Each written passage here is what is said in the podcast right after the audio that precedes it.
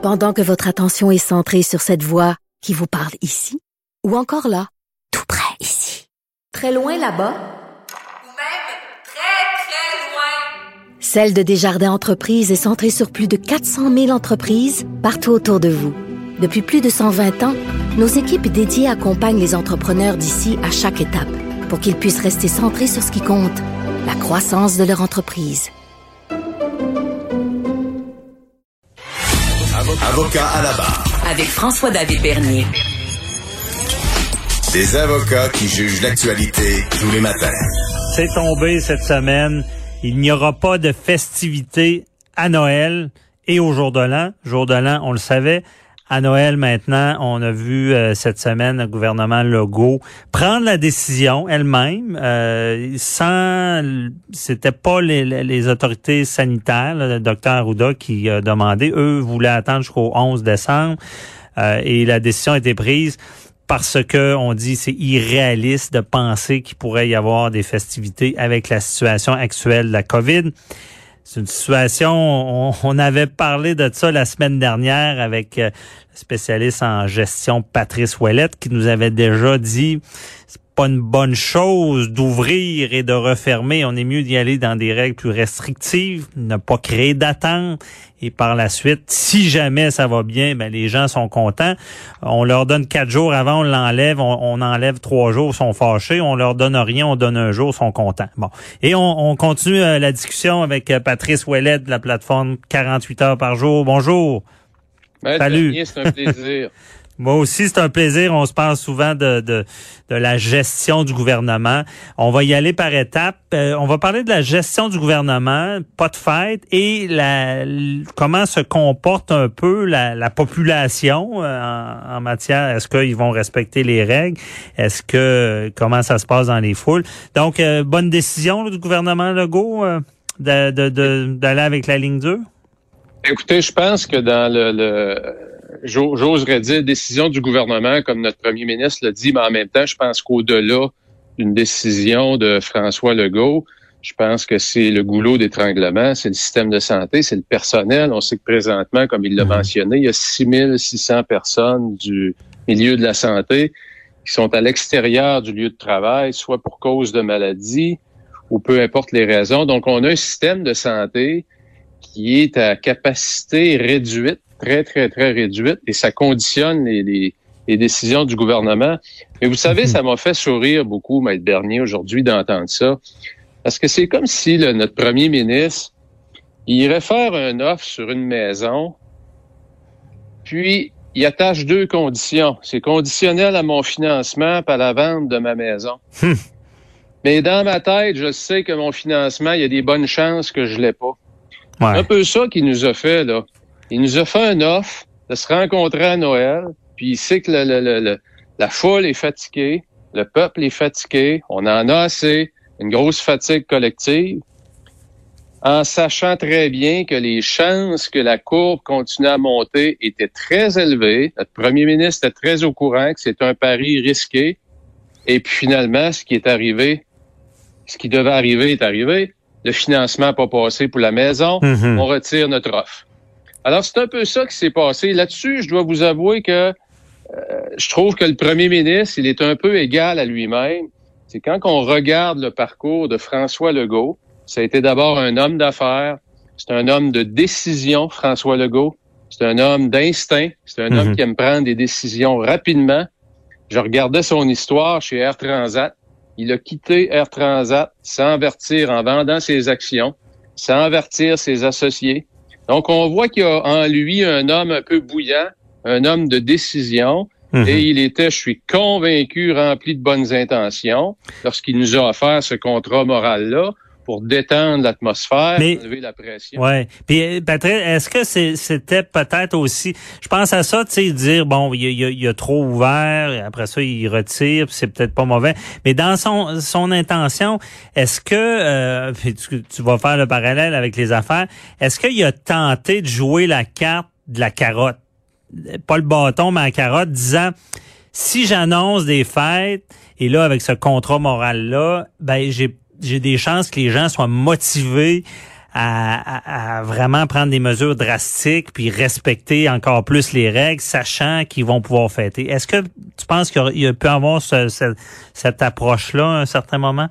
Écoutez, pas à ce stade-ci. C'est le genre de stratégie souvent en affaires qu'on va employer au début, mais pas en fin de contrat, en fin de où il y a énormément de fatigue. OK. Euh, si c'était volontaire, je peux vous dire tout de suite que c'est une très, très, très mauvaise stratégie. Elle était dangereuse. Parce que absolument, ouais, très risqué. C'est risqué. Et euh, là, bon, il, il arrête tout ça. Je te pose la question Crois-tu vraiment que les gens fêteront pas euh, à Noël, puis euh, même au jour de l'an? Ben, écoutez, moi je pense Connaissant la nature humaine, que... Absolument. Euh, je pense qu'il y a des gens. Ce qu'on voit à Maître Bernier, ce qu'on voit beaucoup, il y a beaucoup, beaucoup de polarisation présentement. Les gens qui euh, qui n'avaient pas besoin d'entendre ça du premier ministre et qui respectent les règles depuis longtemps vont toujours continuer à le faire. Mm-hmm. Il y a un groupe de gens qui les respectent pas depuis le début. Et vous savez, c'est la même chose en affaires. On a 20% de champions.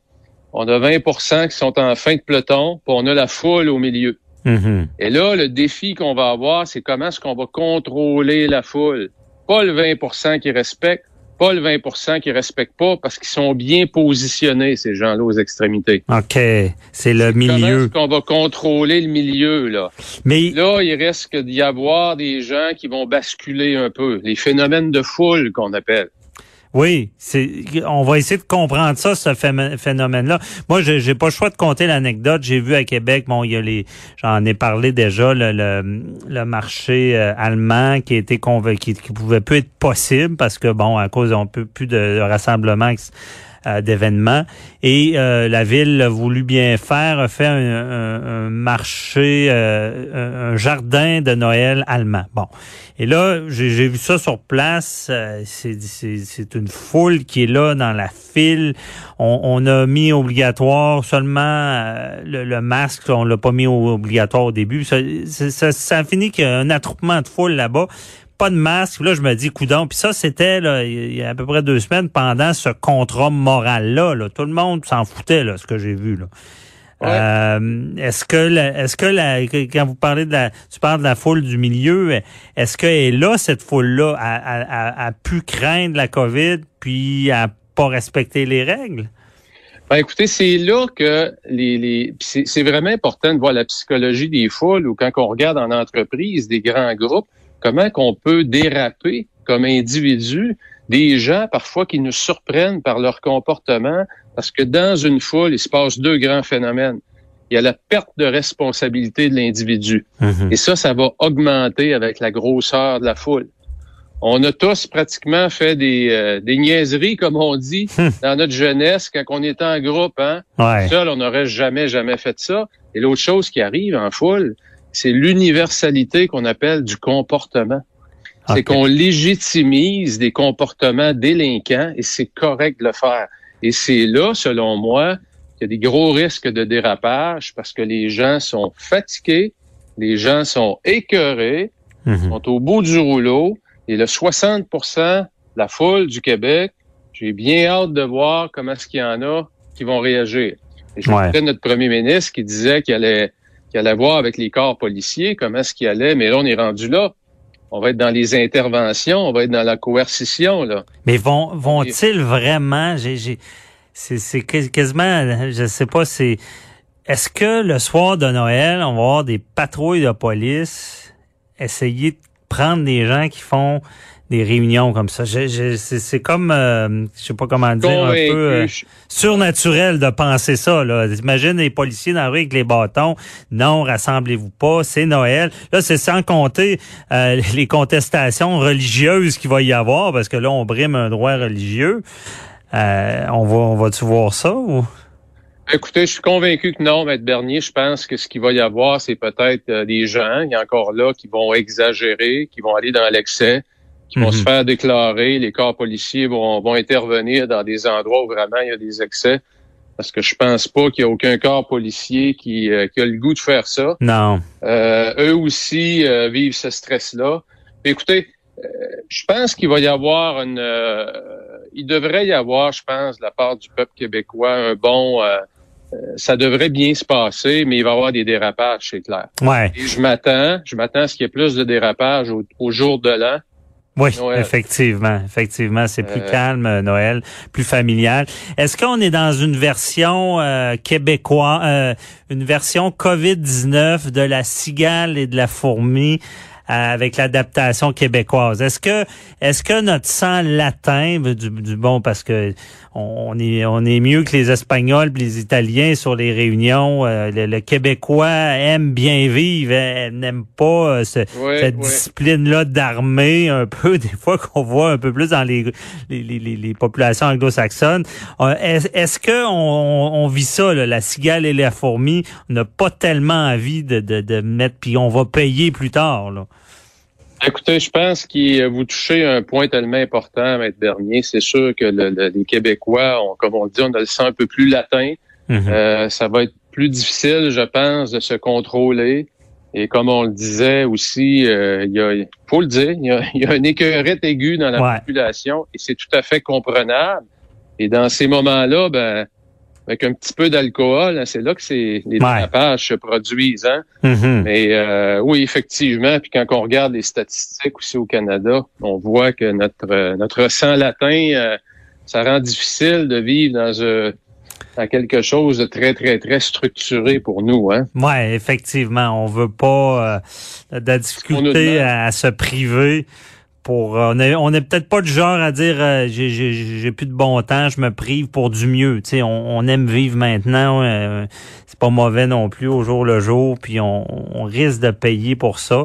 Mais le gouvernement est venu, disons, je pense qu'il avait comme pas le choix d'être plus sévère parce que S'il permettait ça, je pense qu'il y en a beaucoup qui auraient fêté Noël comme si rien n'était. Ce que je voyais dans l'entourage, les parties se préparaient. Là, tout le monde va avoir une, une plus grosse gêne, disons, là, avant d'organiser un party. Mais euh, très intéressant, Patrice Ouellette. On va, on va se reparler. Euh, On suit ça d'ici Noël parce que c'est pas fini. Là, on aura euh, des rebondissements. Non, c'est Euh, Puis là, du côté gestion.